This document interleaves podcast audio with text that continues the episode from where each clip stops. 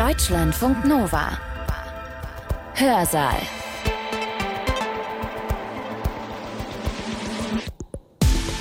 Mit Katja Bieber. Klasse, dass ihr dabei seid. Was wisst ihr über Odessa?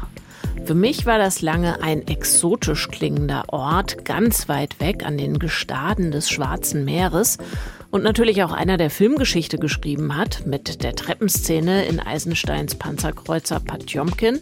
Tja, und dann kam lange nichts, also zumindest bei mir, bis zum Angriff der Russischen Föderation auf die Ukraine.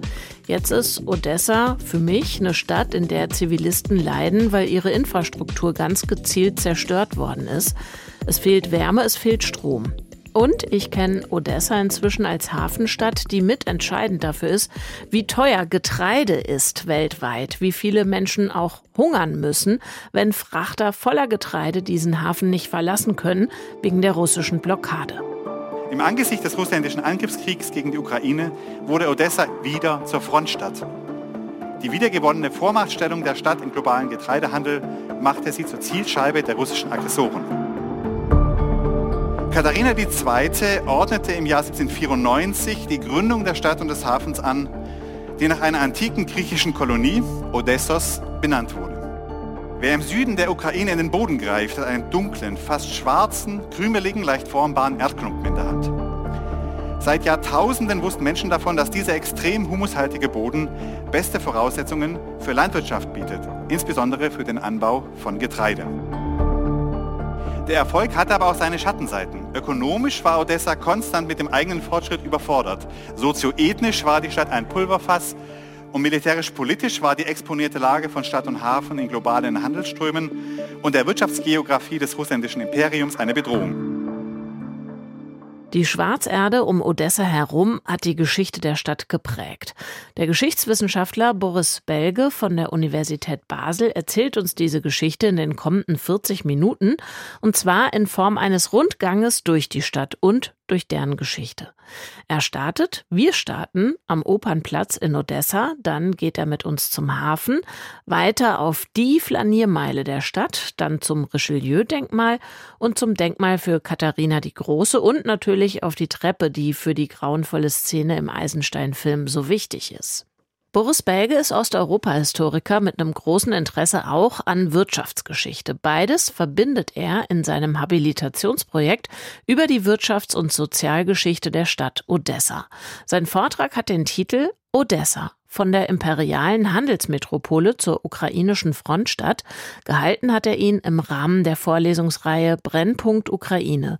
Geschichte, Kultur und Politik einer europäischen Nation an der Universität Tübingen und zwar am 16. November 2022. Als ich vor fünf Jahren begonnen habe, mich mit Odessa zu beschäftigen, hätte ich mir nicht ausmalen können, meinen eigenen Forschungsgegenstand täglich in den Nachrichten und den sozialen Medien wiederzufinden. Und ich muss gestehen, diese Reaktualisierung und Politisierung von Odessas Geschichte im 19. und 20. Jahrhundert hat mein eigenes Nachdenken und Schreiben über Odessa stark beeinflusst. Und deswegen freue ich mich, dass ich heute diese Gedanken mit Ihnen teilen kann. Vielleicht ganz kurz vorab zwei Vorbemerkungen. Ich bin sowohl vom Zuschnitt her in diesem Projekt Wirtschaftshistoriker als auch ein Historiker des 19. Jahrhunderts. Das heißt, in meinem heutigen Vortrag wird es schwerpunktmäßig um diese zwei Dinge gehen. Über die Geschichte Odessas könnte man Abende reden. Ähm, in der Diskussion bin ich gerne bereit, auch zu anderen Punkten noch äh, Beziehungen zu nehmen, aber einfach, dass Sie schon mal wissen, was Sie erwartet. Ich möchte beginnen mit einem denkwürdigen Konzert am Opernhaus Odessas. Und dieses denkwürdige Konzert fand am 12. März statt unter freiem Himmel vor einer großen Menschenmenge. Chor und Symphonieorchester versammelten sich diesmal nicht im prunkvollen und kostspielig renovierten Kunsttempel, sondern unter freiem Himmel, der so blau strahlte wie die obere Hälfte der ukrainischen Flagge, die über ihnen schwebte. Angesichts des drohenden russischen Angriffs auf die Stadt machten die Musikerinnen und Musiker auf ihre Not aufmerksam und sie forderten die Einrichtung einer Flugverbotszone. Ich nehme an, äh, Karl Schlögel, der nächste Woche kommen wird, wird darüber noch ausführlich sprechen. Und in diesem Konzert brachten sie mehrere Stücke zu Gehör.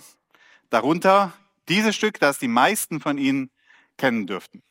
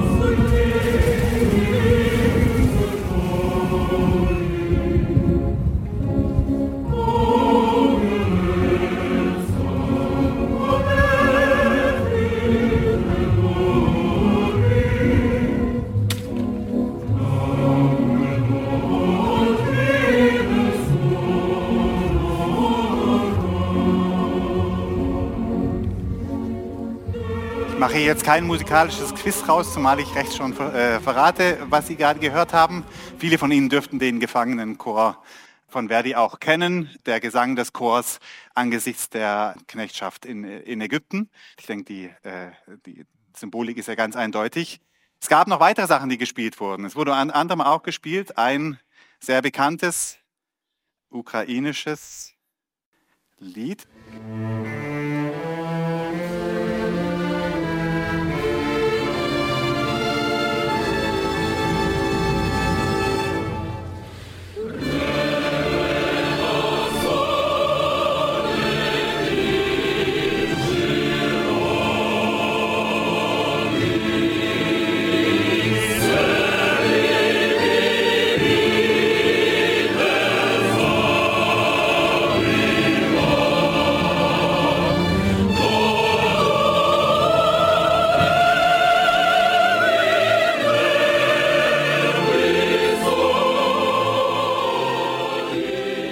Tastone, die Vertonung eines Gedichtes des ukrainischen Nationaldichters äh, Taras Shevchenko, die eine lange Geschichte hat, die reicht bis in die Partisanenkämpfe des Zweiten Weltkrieges.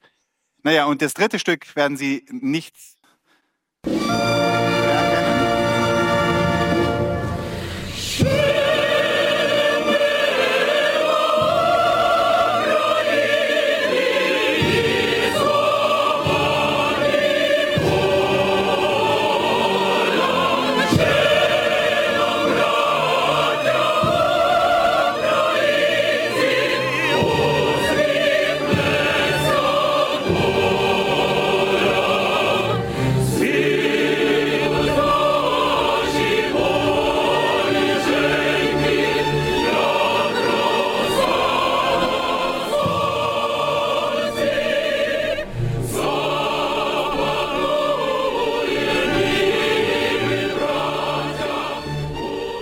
Natürlich musste die ukrainische Nationalhymne, noch ist die Ukraine nicht verloren, auch hier angetönt werden. Dieses Konzert mit diesen Stücken erzeugt eine riesige Resonanz. Die Videos wurden tausende Male geklickt und äh, von allen Medien mehr oder weniger aufgenommen. Und diese Resonanz rührt daher, dass dieses Konzert auf drei Kontexte verwies, die die Geschichte Odessas bestimmten. Und das sind erstens Odessas Prägung durch die europäische Kultur, Zweitens die Umbrüche, Eruptionen und vielfachen Neuerfindungen der Stadt seit ihrer Gründung. Und drittens deren existenzielle Bedrohung durch den russischen Angriffskrieg. Und diese drei Koordinaten möchte ich heute mit Ihnen vermessen, indem ich mit Ihnen einen Gang durch die Geschichte mache, der letzten Endes auch ein Gang durch Odessa ist. Denn die Geschichte materialisiert sich in Odessa an zentralen Orten der Stadt und an diesen Orten kann man alle Prozesse und Widersprüchlichkeiten aufzeigen. Und diese Orte sind der Hafen, die Straße der Libasivska, das Richelieu-Denkmal, die Patjomkinsche Treppe und das Katharinendenkmal. Und ich habe sie deswegen ausgewählt, weil diese Stationen Zugang gewähren zu wichtigen Kontexten, die Odessas Geschichte ausgemacht haben. Das sind die, der Kontext der Gründung und des Getreidehandels, der Multiethnizität und der Kultur, des Krimkriegs und des Dampfzeitalters, dann die Epoche von Nationalismus, Bürgerkrieg und der Sowjetzeit und das Odessa in der unabhängigen Ukraine. Und dann laufen wir doch los oder gehen wir los, gehen wir zu dem Ort, der mir am vertrautesten ist, zum Hafen, den Sie über die Patjonkinsche Treppe erreichen würden, wären Sie in Odessa. In Odessa trifft die pontische Steppe auf das Schwarze Meer. Unmittelbar bevor die Landschaft in die Küste des Golfs von Odessa übergeht, fallen die Terrassen schroff etwa 100 Meter ab. Wer Odessa mit dem Schiff ansteuert, dem treten die atemberaubenden Hügel entgegen. Wie einst dem Katalan José de Ribas im Jahr 1789. Damals eroberte der Ribas als Befehlshaber eines russischen Expeditionskorps die türkische Festung Haji Bey und das umliegende Dorf im russisch-türkischen Krieg der von 1787 bis 1792 währte. Katharina II. ordnete im Jahr 1794 die Gründung der Stadt und des Hafens an, die nach einer antiken griechischen Kolonie, Odessos, benannt wurde. Innerhalb weniger Jahre wurde Odessa zu einer der wichtigsten Handelsstädte Europas. zum zentralen Getreidehafen des russländischen Imperiums und zum kulturellen Schmelztiegel. Das war freilich nicht immer so. In den ersten Jahren stand die Sicherung der Stadt im militärischen Frontgebiet zum Osmanischen Reich im Vordergrund. Aber sie wurde dann zum Zentrum von Novorossia und zum Gouverneurssitz. Katharinas Wirtschaftspolitik war geprägt von den Ideen der französischen Physiokraten, die davon ausgingen, dass allein die Natur einen Mehrwert hervorbringe und der Reichtum eines Landes auf der Landwirtschaft, Forstwirtschaft und dem Bergbau gründe. Wer im Süden der Ukraine in den Boden greift, hat einen dunklen, fast schwarzen, krümeligen, leicht formbaren Erdklumpen in der Hand. Seit Jahrtausenden wussten Menschen davon, dass dieser extrem humushaltige Boden beste Voraussetzungen für Landwirtschaft bietet, insbesondere für den Anbau von Getreide. Die fruchtbare Schwarzerde ermöglichte jenen Getreideüberschuss, der zu Bevölkerungswachstum und wirtschaftlichem Wohlstand führte. Die Physiokraten plädierten dafür, den Wohlstand des Landes insbesondere durch die Maximierung landwirtschaftlicher Erträge und deren Export zu mehren. Diesem Ziel dienten auch Katharinas Eroberungszüge und die nachgelagerten Stadtgründungen von Taganrog, Cherson und Nikolaev, dem heutigen Mykolaev, die mit der Gründung eines Hafens versuchten, das Volumen des exportierten Getreides zu vervielfachen, mit gemischten Erfolgen. Erst Odessa sollte sich als jener Hafen erweisen, der das russländische Reich zum weltweit führenden Getreideexporteur werden ließ. Als sich der militärische Fokus Russlands auf den Kampf gegen Napoleons Frankreich richtete, wir sind jetzt schon am Beginn des 19. Jahrhunderts, der in den sogenannten Vaterländischen Krieg von 1812 mündete, begann Odessa Teil des global agierenden Getreidehandels zu werden. Die Rivalität zwischen dem von Napoleon dominierten Kontinentaleuropa und dem British Empire machten sich die Strategen Alexanders I. geschickt ökonomisch zunutze.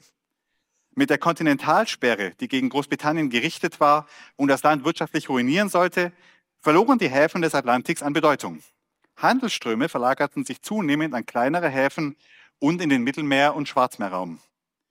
Kaufleute hatten nun die Möglichkeit, über den Hafen von Odessa die reichen Ernten der ukrainischen Schwarzerdegebiete in neue Absatzmärkte einzubringen. Über Odessa gelangt der Weizen nach Livorno, Marseille und Liverpool. Die ukrainischen Gebiete und mit ihnen Odessa wurden zur Kornkammer Europas. Von Odessa aus strömte das Getreide über die Ozeane in die verschiedenen Erdteile und ließ den Hafen im frühen 19. Jahrhundert zu einem Umschlagplatz von globaler Bedeutung werden. Dies spiegelt sich auch in der Struktur des Hafens wider. Er verfügte nicht nur über einen sogenannten praktischen Hafen für die Binnenschifffahrt entlang der nördlichen Schwarzmeerküste, also die Schifffahrt in Sichtweite der Küste, die dieses Meer gewissermaßen wie ein Fluss nutzt. Dafür braucht man nicht große Navigationskenntnisse, sondern hat eben eine weitere inländische Verkehrsroute. Sondern dieser Hafen verfügte auch über einen Quarantänehafen für die internationale Hochseeschifffahrt. Zum Quarantänehafen gehörten auch ein Zollhaus, eine Quarantänestation und ein erster Leuchtturm auf der südlichen Landzunge, der den einfahrenden Schiffen den Weg leuchtete. All dies wurde binnen weniger Jahre unter der Aufsicht des Generalgouverneurs Armand Duplessis, Duc de Richelieu, von den Bewohnern von Odessa errichtet. Diese Strukturen sollten im folgenden Jahrhundert über erfolgreichen Warenumschlag, Profite, Fehlschläge und Rückschritte entscheiden. Nun gehen wir weg vom Hafen und in die Prachtstraße Odessas, in die Deribasivska. Denn Odessas Puls kann man fühlen. Der Hafen, die Straßen und Plätze vibrieren förmlich angesichts der vielen SpaziergängerInnen, zum Beispiel auch auf der nach José de Ribas benannten äh, Flaniermeile der Ribasivska und der zahlreichen Geschäfte, die etwa auf dem 1827 gegründeten Privosmarkt getätigt werden. Und diesem Treiben in Odessa und auf der Deribasivska, die Sie hier Anfang des 19. Jahrhunderts sehen, haben viele Worte geliehen und Texte geschrieben, mit am bekanntesten dürfte wahrscheinlich der Text von Pushkin sein, der sich auf das staubige Odessa bezog und der unter anderem eben schreibt, reicher Handel, eifrig und geschäftig, dort weht und atmet alles nach Europa, alles leuchtet und glänzt bunt nach Süden in aller Vielfalt des Lebens. Die Sprache des goldenen Italien klingt auf der fröhlichen Straße, wo sie alle gehen. Der stolze Slave, der Franzose, der Spanier und der Armenier, auch der Grieche und der Moldauer schwer, und der Sohn des Ägyptenlandes. Ich könnte auch sagen, im schmutzigen Odessa, und hier würde ich wahrhaftig nicht lügen, aber die Sonne und das Meer. Was braucht man noch mehr, Freunde? Ein gesegneter Ort. Pushkin wurde selbst 1820 in den Süden verbannt und verbrachte hier zwei Jahre in Odessa und hat eben diese Erfahrung mit reingebracht. Und genau dieser Textausschnitt gehört zu den Repräsentationen Odessas im 19. Jahrhundert, die ab heute immer noch immer wieder wiederholt werden. Aber wo kommen all diese Menschen her? Der stolze Slave, der Franzose, der Spanier und so weiter. Der Duc de Richelieu und sein Nachfolger Michael Waranzow sorgten dafür, dass ausländische Kolonisten seit Beginn des 19. Jahrhunderts im Odessaer Gebiet beste Bedingungen vorfanden, um in großem Stil Getreide anzubauen und Landwirtschaft zu betreiben. Odessa selbst wurde von einer Frontierstadt zum Anziehungspunkt für internationale Kaufleute, die als Korngiganten ein europaweites Netzwerk von Hafenstädten beherrschten. Zu Beginn waren es vor allem griechische, italienische und teils auch deutsche Kaufmannsfamilien, die den Getreidehandel dominierten. Sie stiegen nicht nur zur ökonomischen Elite der Stadt auf, sondern nahmen auch wichtige Positionen in der Stadt- und Hafenverwaltung der Duma und im Gouvernement Neurussland und Bessarabien ein. Sie brachten Geld, Traditionen und Kultur. Die Universität, gegründet 1865, entwickelte sich ebenso wie ihre Vorgängerinstitution, das Lycée Richelieu, zu einem Leuchtturm der Wissenschaft. Und das Opernhaus 1887 nach einem verheerenden Brand im Vorgängerbau komplett neu errichtet, war der in Stein gehauene Beweis für das reiche Kulturleben, das sich in der Stadt entfaltete. Hier sang Fjodor Schaljapin, hier dirigierten Piotr Tschaikowski und Anton Rubinstein, hier tanzte Anna Pavlova. Mit ihrer Aufführung von Verdis Gefangenenchor erinnerten die MusikerInnen 2022 an diese Tradition als kultureller Schatz Europas, wo alles einen Hauch Europa versprüht, so Pushkin im gleichen Gedicht. Der Erfolg hatte aber auch seine Schattenseiten. Ökonomisch war Odessa konstant mit dem eigenen Fortschritt überfordert. Sozioethnisch war die Stadt ein Pulverfass und militärisch-politisch war die exponierte Lage von Stadt und Hafen in globalen Handelsströmen und der Wirtschaftsgeografie des russländischen Imperiums eine Bedrohung. Mehrfach griffen Zarinnen und Zaren, sogenannte Revolutionsführer und Diktatoren nach Odessa. Gewalt von innen und außen, Verwüstungen und Wiederaufbauten prägen die Stadtgeschichte. Und das führt uns zur dritten Station, zur Kanonenkugel im Richelieu-Denkmal. Das Richelieu-Denkmal ist direkt an der Spitze der Patjomkitschen Treppe, da laufen Sie direkt drauf zu. An diesem Sockel dieser, dieses Denkmals befindet sich heute eine stilisierte Kanonenkugel die an die Beschädigung des Denkmals angesichts des Bombardements im Krimkrieg 1853 bis 1856 erinnert. Als eine britische und französische Expeditionsflotte am 22. April 1854 Odessa erreichte, wurde die Stadt schwer bombardiert, was zu Schäden an den Einrichtungen des Hafens und an dort angedockten Schiffen führte. Der zum Hafen hingelegene Teil der Stadt wurde mitunter zerstört, 250 Menschen verloren ihr Leben. Der florierende Handel und die Lage am äußersten südwestlichen Rand des russländischen Imperiums machten Odessa immer wieder zum Opfer kriegerischer Auseinandersetzungen. Kriege und Gewalt haben sich tief in die Stadtgeschichte eingeschrieben. Odessa durfte nach dem Ende des Krimkriegs und dem Anbruch der dampfgetriebenen ersten Globalisierung den Anschluss an die Modernisierung nicht verpassen. Lange Zeit kam das Getreide ausschließlich auf Ochsenkarren über staubige Landstraßen, auf Lastkähnen entlang der Flüsse oder kleineren Schiffen entlang der Nordschwarzmeerküste in den Hafen von Odessa nun braucht es Eisenbahnwaggons. Zugleich fuhren auf den Weltmeeren nun große Dampfschiffe, die nicht nur größere Ladungen transportieren konnten, sondern auch neue Anforderungen an Wasserwege und Häfen stellten. All dies war auch in Odessa zu spüren, wo nach dem Ende des Krimkriegs fieberhaft um Pläne für die Renovierung des Hafens gestritten wurde. Dem Reformstau setzte das Petersburger Ministerium für Transportwege eigenmächtig ein Ende, indem es 1865 einen Wettbewerb lancierte. Enttäuscht von der mangelnden Entschlossenheit der Odessaer Kaufleute rief das Ministerium ausländische Ingenieure zur Teilnahme am Wettbewerb auf und stellte auch die für die Renovierung notwendigen Mittel zur Verfügung. Den Zuschlag erhielt der britische Ingenieur Charles Hartley, der sich bereits auf der Baustelle des Suezkanals verdient gemacht hatte und nun seine Expertise in die Erweiterung eines der wichtigsten Häfen weltweit einbrachte. Ein weiteres wichtiges Novum für den Getreidehandel war der Anschluss Odessas an das Telegrafensystem. Durch die Synchronisation der lokalen Preise für Weizen und Roggen mit den Börsen von London, New York und anderen Orten wurden Lebensmittel nun zu einem Spekulationsgut und das Wetten auf die Zukunft möglich und lohnenswert. Auch im ausgehenden Zarenreich blieb Odessa das Rückgrat des Getreideexports aus dem russländischen Imperium. In der russländischen Nationalökonomie kam Odessa eine spezifische Funktion zu. Mit dem massenhaften Export von Weizen sollte jener Exportüberschuss erzielt werden, der es Russland erlauben würde, dem Goldstandard beizutreten. Die Verknüpfung des Rubels mit einem festen Tauschkurs in Gold sollte nicht nur den Platz des russländischen Imperiums unter den führenden Wirtschaftsmächten der Erde unterstreichen, sondern die russländische Ökonomie für internationale Kreditgeber noch attraktiver machen. Insbesondere der Finanzminister und spätere Premierminister Sergei Witte forcierte dieses währungspolitische Ziel und vollendete das bereits von seinen Vorgängern angestoßene langfristige Projekt. Aber Odessa auf die Rolle als führender Getreideexporteur festzulegen, entpuppte sich zwar auf der imperialen Ebene als erfolgreiches Vorhaben. Für Odessa bedeutet es allerdings, dass die eigenen Entwicklungsmöglichkeiten empfindlich eingeschränkt wurden. Der Eisenbahnanschluss verband vor allem die fruchtbaren Schwarzerderegionen mit Odessa. Erst an zweiter Stelle stand die schnelle und direkte Verbindung mit dem imperialen Zentrum in Petersburg. Das Interesse Petersburgs lag auf dem Export von Getreide und nicht auf der Etablierung verarbeitender Industrie, sodass die Ökonomie von Stadt und Region nahezu ausschließlich vom Getreidehandel abhängig blieb und sich nur schwer eigenständig weiterentwickeln konnte. Vor dem Hintergrund dieser Entwicklungen wird deutlich, dass es eigentlich zwei Profiteure des russländischen Getreidehandels gab, die nun in einen internen Konflikt gerieten. Kaufleute in Odessa begannen in den 1870er Jahren laut und vernehmlich über die schlechte ökonomische Situation in Odessa zu klagen. Über Berichte und Eingaben an die Petersburger Ministerien, Lobbying und prominent platzierte Artikel in Zeitungen und Zeitschriften machten sie vehement auf den wenig effizienten Umschlag von Waren im Hafen und die mangelnde Ansiedlung von Industrie in der Region aufmerksam.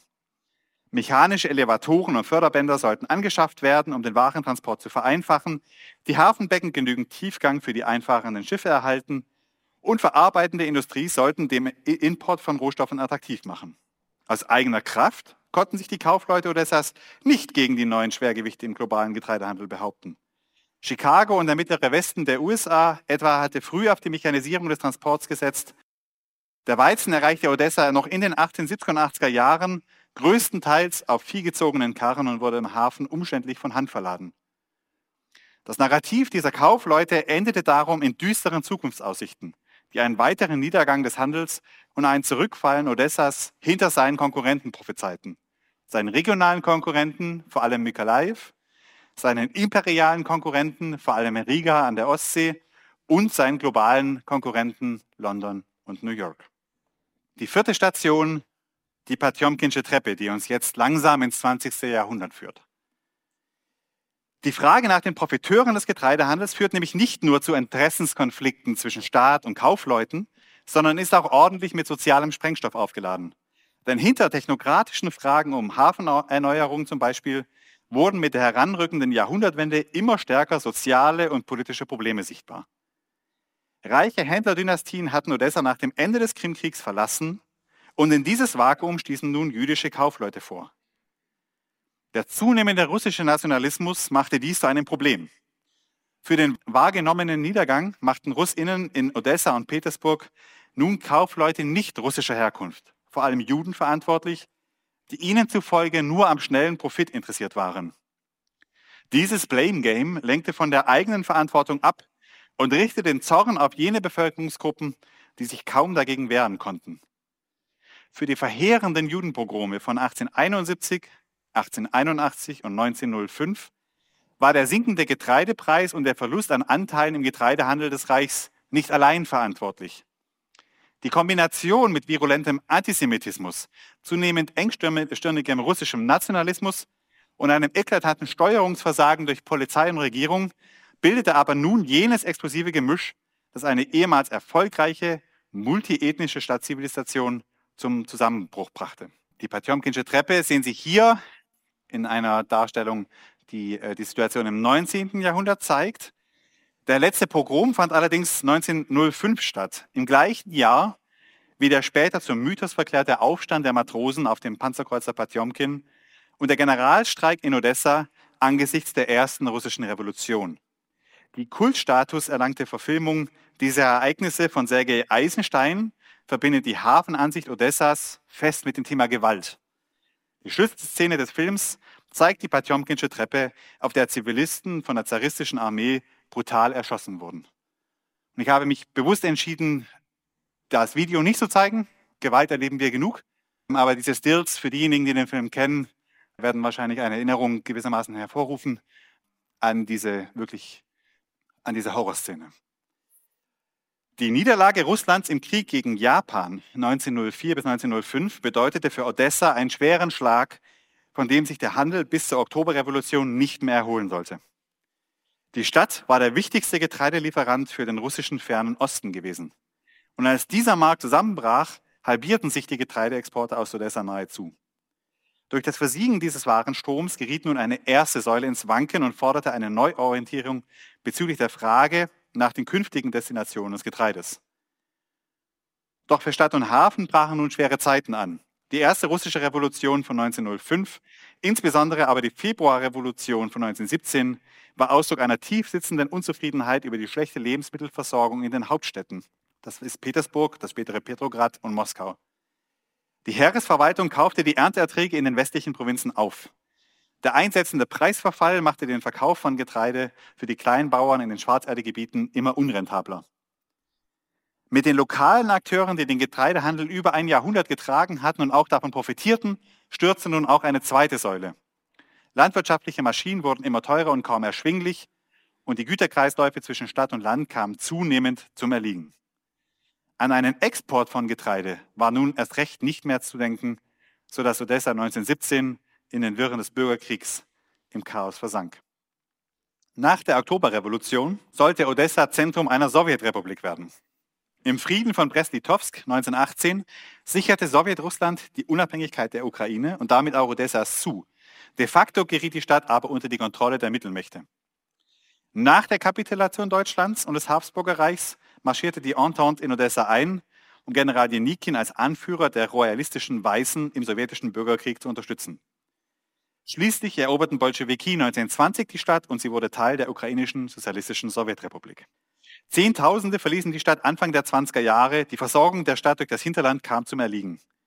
Neben dem Wiederaufbau forcierten die sowjetischen Behörden nun auch die Ukrainisierung der Sowjetrepublik und setzten unter anderem den Schulunterricht in ukrainischer Sprache durch. Damit setzen sie sich deutlich von der imperialen Vergangenheit ab, in der die ukrainische Sprache aktiv und bewusst unterdrückt worden war. In Odessa gaben 1926 immerhin 17,6 Prozent der Bevölkerung an, ukrainische MuttersprachlerInnen zu sein. Und überraschenderweise fand der Umstieg auf ukrainischsprachigen Unterricht schmerzlos statt. Es entzündete sich kaum Widerstand daran, dass nun in den Schulen das Ukrainische verbindlich gelehrt wurde. Odessa erholte sich rasch von den Verheerungen der Bürgerkriegsjahre. Die Bevölkerungszahl verdoppelte sich binnen einer Dekade. Doch diese Erholung fand durch die von Stalin forcierte Hungersnot in den 1930er Jahren, den sogenannten Holodomor, und den Ausbruch des Zweiten Weltkriegs ein jähes Ende. Rumänisch-deutsche Truppen zwangen die EinwohnerInnen nach der Schlacht von Odessa 1941 unter ihre Herrschaft.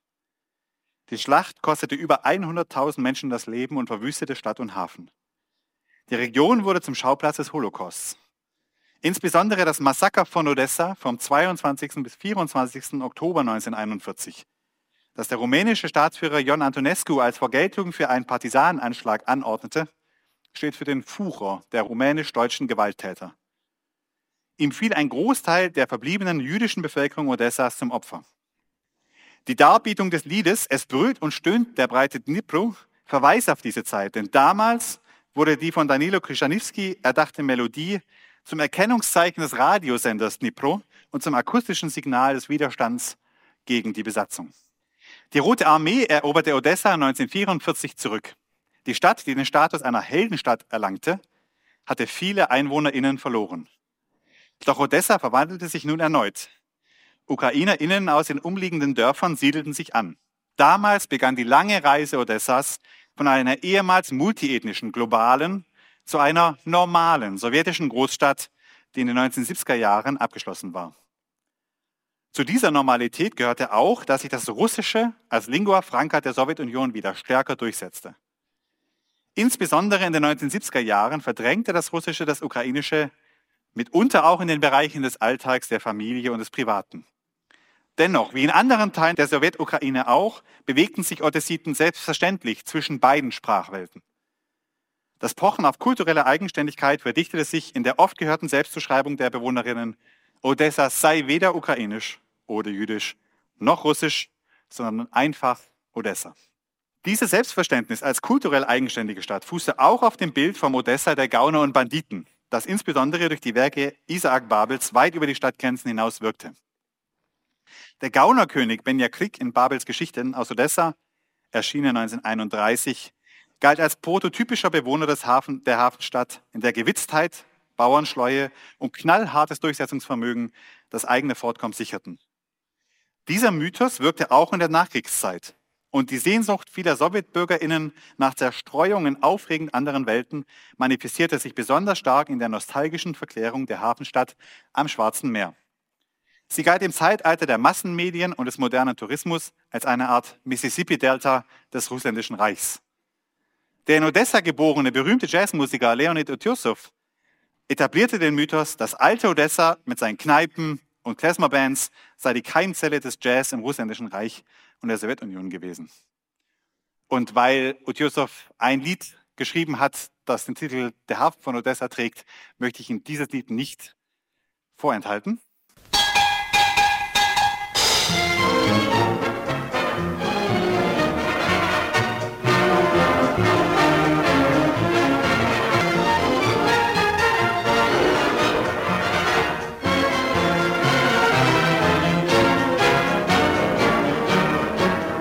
Одесский порт ночи простер. Маяки за пересыпью светятся. Тебе со мной и мне с тобой. Здесь в порту интересно бы встретиться. Тебе со мной и мне с тобой.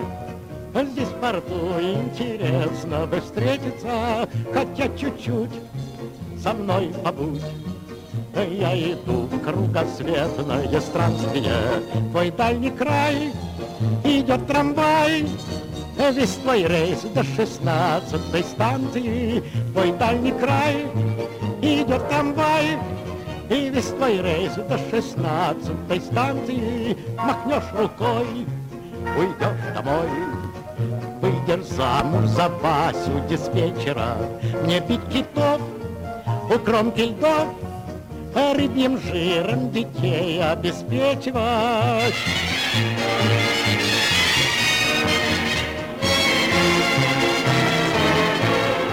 Я не поэт, Я не поэт и не брюнет, и не, брюнет. не герой, заявляю заранее. Musik, Literatur und Filme aus Odessa waren in der ganzen Sowjetunion zu hören, zu lesen und zu sehen. Und auf diese Weise war Odessa auch Teil des russischen Alltags und des russischen kulturellen Gedächtnisses geworden.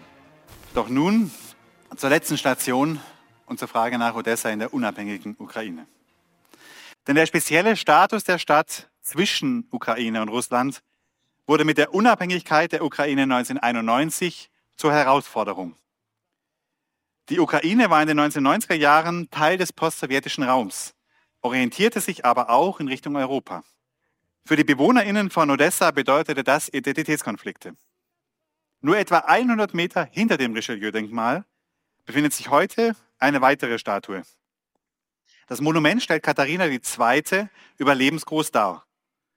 Zu ihren Füßen gruppieren sich vier Herren, die gemeinsam mit der Zarin die Gründung der Stadt ermöglicht und vorangetrieben haben. Neben Fürst Grigori Potjomkin, der als Feldherr und oberster Verwalter im Dienste Katharinas II eine Schlüsselfigur für die Erschließung und Besiedlung des sogenannten Neue Russlands war, stehen dort José de Ribes, ein spanischer Admiral, den wir schon kennengelernt haben, François Saint-de-Volant, der Hauptingenieur in den Armeen Fürst Patjomkins und Architekt Odessas, sowie Platon Subow, der letzte Favorit Katharinas und Vorgesetzter von de Ribes. Mit dem Denkmal wird an prominenter Stelle in Odessa an die Gründungszeit von Stadt und Hafen erinnert, die das letzte Jahrzehnt des 18. Jahrhunderts umfasst. An dieser Stelle stand bereits 100 Jahre zuvor ein ähnliches Monument, das Sie links sehen bei der Einweihung. Denn in Vorbereitung der 100-Jahr-Feier der Stadt im Jahr 1894 hatten das Festkomitee und der Stadtrat entschieden, den GründerInnen der Stadt ein Denkmal zu errichten. Der bolschewistische Bildersturm zerstörte das Monument 1920, ohne es aus dem Gedächtnis der Stadt tilgen zu können. Sie sehen links den Zustand des Denkmals in sowjetischer Zeit. Das wiedererrichtete Denkmal inszenierte die Gründung von Odessa als genialische Tat Katharinas. Zu ihren Füßen eine osmanische Flagge, hält Katharina in ihrer rechten Hand das von ihr erlassene Reskript, das die Gründung von Stadt und Hafen befiehlt. Nach der Zerstörung in, während der 1920er Jahre wurde die Statue 2007 wieder errichtet. Daran entzündete sich eine heftige Auseinandersetzung um den Umgang mit der imperialen Vergangenheit. Damals gab es infolge der Orangenrevolution von 2004 vernehmbare Kritik an der Referenz an die russische Kaiserin sowie Zweifel an der Angemessenheit des Denkmals. Der damalige ukrainische Präsident Viktor Juschenko protestierte dagegen die Unterdrücker ukrainischer Kosaken auf einen Sockel zu heben. Eine Anspielung auf die Zerschlagung der Kosakenautonomie durch Katharina II. Der Streit um das Denkmal verwies auf die ungelösten Probleme der Vergangenheitsbewältigung, die nach dem Ende des Zweiten Weltkrieges weitgehend überdeckt worden waren. Noch 2004 war während der Orangenrevolution ein beträchtlicher Teil Odessas auf Seiten der russlandfreundlichen Kräfte in Kiew. Konflikte entzündeten sich an der Sprachenfrage. Einerseits entzogen sich viele russischsprachige Odessiten der Politisierung der Sprachenfrage durch Wladimir Putin, weil sie sich als russisch sprechende Ukrainerinnen und nicht als bedrohte ethnische Minderheit verstanden. Sie wehrten sich aber gleichzeitig gegen eine sprachliche Ukrainisierung Odessas von oben durch behördliche Anweisungen aus Kiew. Nach der völkerrechtswidrigen Annexion der Krim im Jahr 2014 streckte Wladimir Putin seine Hand auch in Richtung Odessa aus. Sein Projekt Novorossia scheiterte aber vor allem am mangelnden Rückhalt der als sicher russisch geglaubten Bevölkerung Odessas. Denn letztlich widersetzte sie sich einer Vereinnahmung durch die russische Propaganda. Und dies, obwohl gewalttätige Auseinandersetzungen in einen Brand im russischen Gewerkschaftshaus mündeten, dem Dutzende prorussische Aktivistinnen zum Opfer fielen. Die Suche nach Schuldigen für diesen Brand gestaltete sich schwierig und die ukrainische Regierung hat es bis heute versäumt, das Ereignis lückenlos aufzuklären. Die russische Propaganda nutzte die Angelegenheit jedenfalls, um von einem Massaker an der russischen Bevölkerung zu sprechen. Und Putin entblödete sich im September diesen Jahres sogar nicht, diesen Vorfall als Khatyn von Odessa zu bezeichnen. Das war sowohl eine grenzwertige Überhöhung des Brandunglücks als auch eine infame Verharmlosung des genozidalen Massakers in Khatyn. Damals, 2014, folgten die BewohnerInnen jedenfalls dem Ansinn Moskaus, diese Tragödie als Funken für einen politischen Flächenbrand zu nutzen, nicht. Angesichts des russischen Angriffskriegs und der unverhohlenen Drohung Russlands zum Schlag auf Odessa anzusetzen, rückte die Stadt 2022 in diesem Jahr solidarisch zusammen. Binnen weniger Tage waren Panzersperren in der Stadt aufgestellt und die Denkmäler mit Sandsäcken geschützt. Das Konzert vor dem, wie schon im Zweiten Weltkrieg befestigten Opernhaus setzte den Ton. Dem zu erwartenden Angriff setzte Odessa eine Rückbesinnung auf die eigene Vergangenheit als europäische Kulturstadt und den Mut der Entschlossenheit als wichtige ukrainische Handels- und Frontstadt entgegen. Letztlich kippte das fragile Gleichgewicht Odessas zwischen einer Orientierung nach Westen und Osten wahrscheinlich bereits schon 2014. Aber am 28. Juni diesen Jahres forderte schließlich eine Petition den Abriss der Statue der Katharinen, des Katharinendenkmals denn in einer, Zitat, unabhängigen Ukraine sei es inakzeptabel, unsere Unterdrücker zu verherrlichen. Zitat Ende. Präsident Zelensky bat die Behörden in Odessa, die Petition zu prüfen und forderte, Zitat, Fragen der Räumung des öffentlichen Raums von Objekten und Denkmälern des russischen imperialen und sowjetischen Erbes zu klären. Vielleicht markiert der russische Einmarsch in die Ukraine 2022 das endgültige Loslösen Odessas von seinem imperialen Erbe und damit auch von seiner Gründungszeit im 18. Jahrhundert. Und Sie sehen rechts die aktuellsten Entwicklungen. Dieses Denkmal ist mittlerweile eingezäumt, äh, Sichtschutz verbarrikadiert. Und die städtische Duma berät, was damit jetzt geschehen soll. Ob es abgerissen werden soll, woanders hingepflanzt werden soll. Aber an dieser Stelle wird dieses Denkmal so nächstes Jahr nicht mehr stehen. Ganz zum Abschluss des Stadtrundgangs lassen wir die Denkmäler und Repräsentativbauten noch einmal hinter uns und gehen noch einmal hinunter zum Hafen, der Odessa von Beginn an mit der Welt verband. Die Menge an Getreide, die auf dem Gebiet der heutigen südlichen Ukraine wächst, übersteigt und überstieg den Bedarf der lokalen Bevölkerung bei weitem. Das galt auch im 18. und 19. Jahrhundert. Wer von diesem Überschuss profitierte und wohin er gelangte, das sind zwei Grundfragen der ukrainischen und der russländischen Wirtschaftsgeschichte. In meinem eigenen Forschungsprojekt frage ich danach, wie das Getreide unter anderen Waren nach Odessa, dort auf die Schiffe und von dort in alle Welt kam. Einige Aspekte dieser Geschichte habe ich in meinem heutigen Vortrag bereits angesprochen. Wer verstehen möchte, wie sich Odessa mit seinem Hinterland und der Welt vernetzte, die oder der muss den Hafen genau in den Blick nehmen. Denn so werden Widersprüche und Gleichzeitigkeiten sichtbar, die Nahrung für weiteres Nachdenken bieten. Denn Odessa war erstens sowohl Profiteurin als auch Leidtragende an der ersten Globalisierung und der Vernetzung der Welt im 19. Jahrhundert.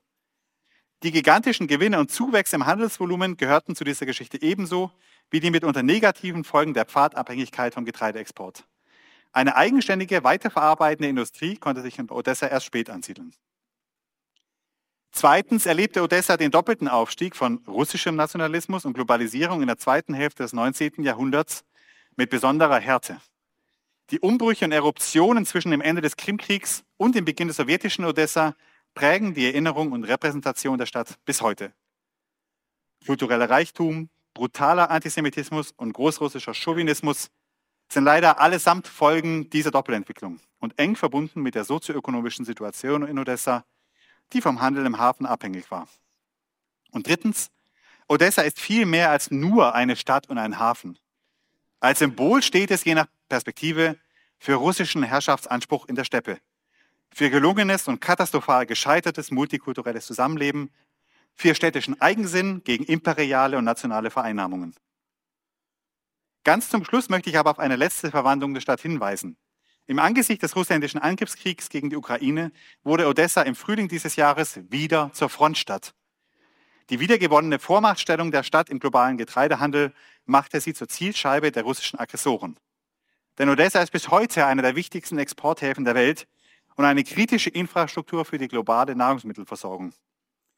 Die Ukraine war 2021 der sechstgrößte Weizenexporteur der Welt und die Blockade des Hafens von Odessa durch die russische Schwarzmeerflotte, die Verminung der Küste im Zuge des russischen Angriffskriegs gegen die Ukraine und die daraus folgenden ausbleibenden Getreidelieferungen machten die Abhängigkeit vieler Volkswirtschaften von der ukrainischen Schwarzerde deutlich.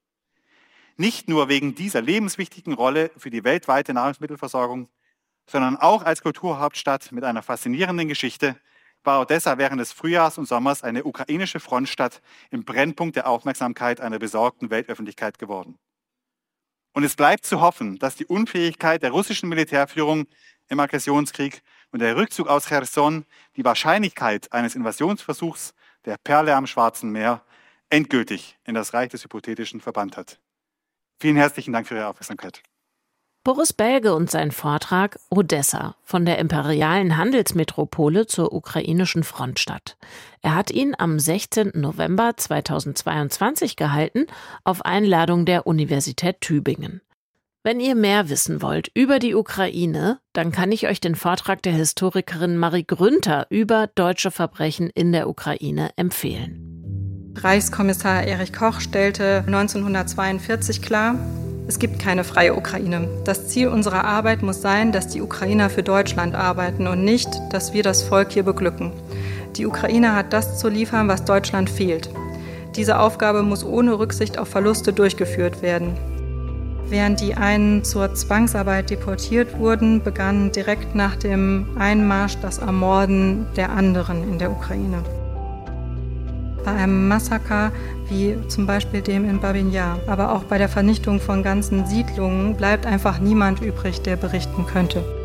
Mir scheint, dass es in dieser grausamen und schrecklichen Zeit, in der unsere Generation dazu verurteilt ist, auf der Erde zu leben, nicht erlaubt ist, sich mit dem Verbrechen abzufinden, dass es nicht angeht, gleichgültig und sich selbst und anderen gegenüber moralisch anspruchslos zu sein. Ihr findet diesen Vortrag online bei uns auf deutschlandfunknova.de slash Hörsaal und da warten auch noch etliche andere Themen und Vorträge auf euch. Also meinetwegen Demokratieforschung, Impfmittelforschung, psychologische Themen noch und nöcher, soziologische oder biologische Erkenntnisse. Das haben wir alles im Portfolio. Schaut euch da gern um, das lohnt sich da rumzustöbern. Für heute vielen Dank für euer Interesse und bis bald. Deutschlandfunk Nova Hörsaal. Jeden Sonntag neu. Auf deutschlandfunknova.de und überall, wo es Podcasts gibt. Deine Podcasts.